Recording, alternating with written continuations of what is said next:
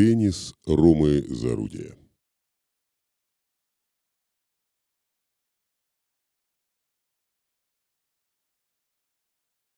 Рад всех приветствовать. Э, и давайте коротенько вернемся к истории с э, образованием элитного тура. Вернее, о том, что есть такие слухи.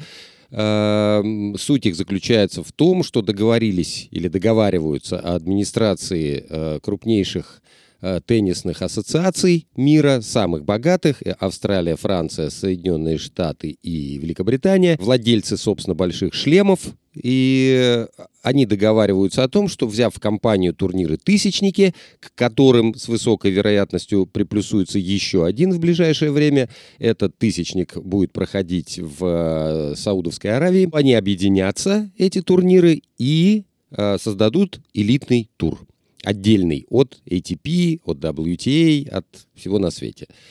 Э, и будут загребать большие деньги.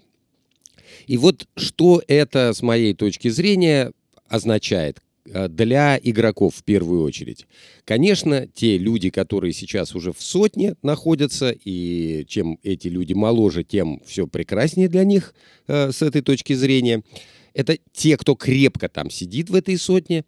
Эти люди там и продолжат сидеть, э, потому что именно на них нацелена Э, история с элитным туром. Соревнований будет меньше, да, мы понимаем, что их будет там примерно 14-15 соревнований. И, соответственно, паузы между этими соревнованиями будут дольше. А напомню, сейчас э, спортсмены сотни первой э, в основном играют э, от там, 20 с чем-то до там, 30 с чем-то турниров в год за сезон. Это очень тяжело. Это week in, week out, то есть они э, неделя через неделю. Э, это очень трудно, то есть им все время приходится адаптироваться к новым поверхностям, к новым часовым поясам, к э, новым гостиницам и так далее. Болеют, понятное дело, болеют. Устают, да, устают. И вот образуется такая сотня первая, которая будет играть в два раза меньше. Соответственно, она будет в два раза больше отдыхать они будут всегда свеженькие, бодренькие, при деньгах, все у них будет хорошо.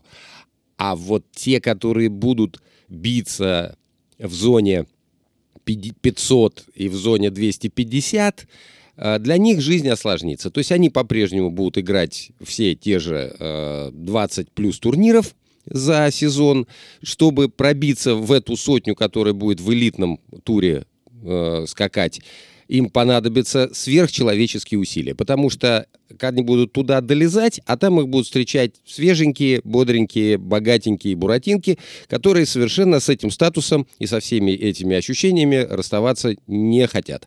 И, конечно, э, зверюги, только самые адские зверюги будут выползать из второй сотни в эту первую, в этот элитный тур. Вот такая перемена. Те, кто уже в сотне, конечно, очень рады, те, кто э, во второй сотне и ниже, тех просто никто не спрашивает. Теперь давайте перейдем к истории, э, а что у нас, что у них, текущие события.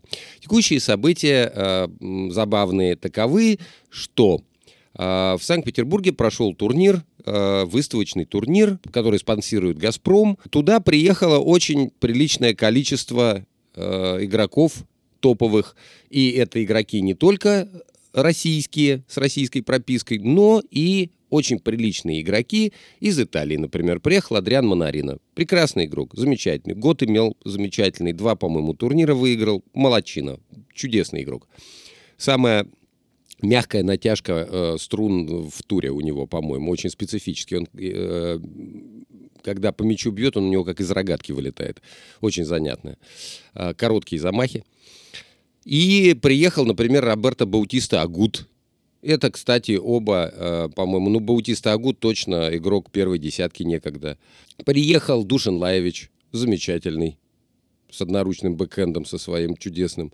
Э, приехал Ласло Джере, замечательный молодой спортсмен, э, тоже серб. В общем, было очень представительная, э, была очень представительная компания, и на них было всем интересно посмотреть, кто попал на мероприятие. Конечно, это вызвало э, реакцию со стороны теннисных властей Украины, например. Они написали письмо, э, в котором спросили, какого, мол, числа, на что теннисные власти им ответили, что, мол, нормального числа. И дело в том, что сейчас идет э, межсезонье, у них сейчас период отпусков, и, соответственно, они в данный момент unemployed, они не, не наработают на своей ассоциации, они не в туре в данный момент, они на отдыхе. Напомню, что игроки все, э, теннисисты, они все самозанятые. Э, соответственно, ответ был такой, что раз они самозанятые, то делают, что хотят в свободное от работы время. А, пока на нас не работает. Вот такая история. А, одновременно а, мы имеем перемещение Next Gen ATP Finals, то есть соперничество лучших тинейджеров, которые про в туре э, восьми в конце года. Этот, э, этот финал э, лучших восьми перенесен был в город Джеду или Джеддо, как и там по-разному называют, в Саудовской Аравии. На трибунах там что-то почти никого не было, но это не суть. Суть в том, что это продолжение и первая ласточка, скажем, экспансии саудитов э, в теннис, э, которые они непременно загребут, потому что денег уж очень много. Туда почему-то ездить можно при всех их проблемах, э, связанных и с правами человека, и с правами женщин. И э, сами почитайте, зайдите в Википедию, как там дела обстоят, да, там женщина, э, чтобы в суд подать, например, обязана с собой привести шесть свидетелей мужчин, ну и так далее. Там длинный список всяких прелестей. Там с LGBTQ, как у них дела обстоят, и вот это вот все. А, вот туда почему-то можно ездить, это ни у кого протестов не вызывает, а к нам вот э, есть нюансы. Вот, теперь давайте я вам э, расскажу про э, очень интересное расследование, которое было проведено э, журналистом Вашингтон-Пост, журналистское расследование. Э, это расследование посвящено э, созданию самой крупной сети договорника в истории спорта в целом. Э, не то что тенниса. Суть вкратце такова.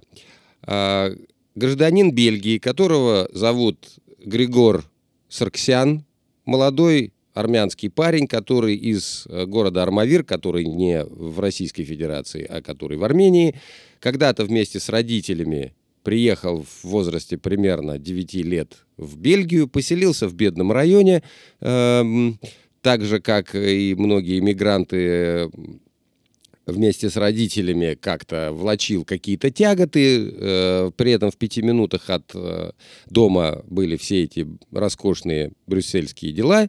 Э, Совет Европы, все такое. Потихоньку приворовывал что-то в местных магазинах омаров всевозможных.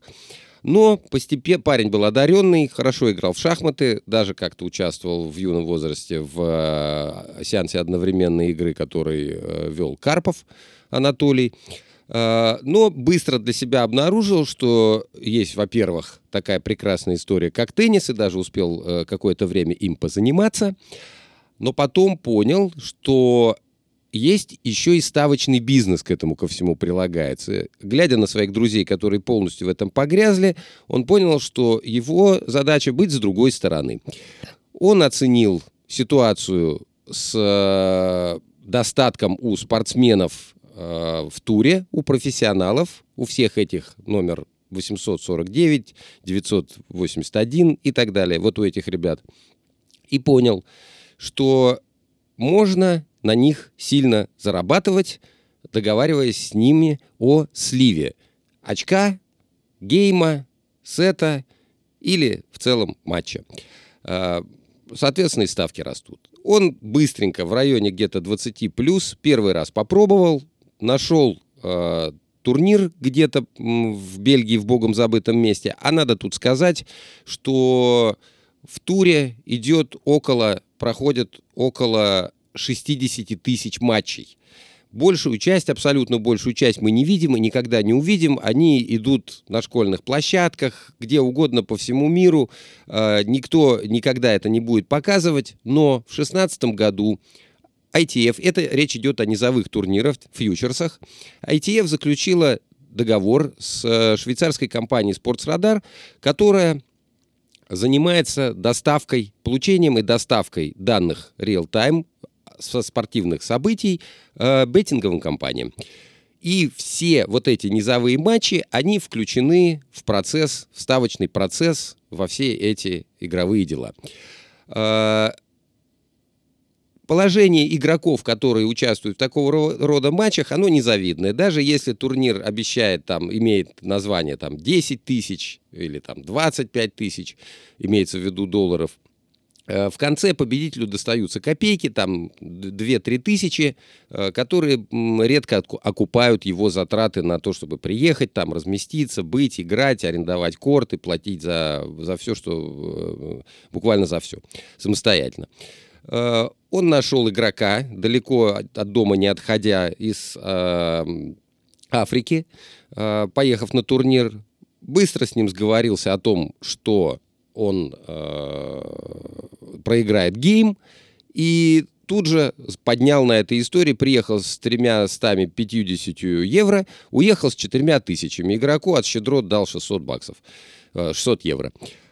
Вот. И понял, что с такой легкостью надо строить сеть, надо индустриализоваться. И он стал вербовать игроков одного за другим. И был в этом очень хорош, потому что он очень сильно понимал, насколько игроки страдают, насколько им приходится выживать в туре, сочувствовал им, платил им деньги даже тогда, когда у них что-то не получалось, не в соответствии шло с его установками. Э, оплачивал перелеты к маме на день рождения, обручальные кольца, вел себя изумительным близким другом, показывал. При этом всегда одевался с иголочки, Ягуары, э, Роликсы, сам он говорит на допросах, его взяли в 2018 году, на допросах он говорил, что Rolex это то, на чем помешаны теннисисты. Была создана сеть из людей с такими же армянскими фамилиями, как у него. Э, это были простые рабочие, кто-то э, неизвестно кто, по сути, которые по его команде делали ставки на туда, куда он говорит, на тот матч, который происходит в каком-то там э, европейском захолустье или американском Волосолапске каком-нибудь. Э, и на этом поднимались миллионы. Надо здесь сказать, что э, общая сумма, которую генерирует э, теннис сейчас, и в первую очередь это, это связано как раз с, со ставками на матчи низовые, здесь сейчас генерируется в год 50 миллиардов долларов. Продолжим в следующей передаче. Теннис Румы Зарудия.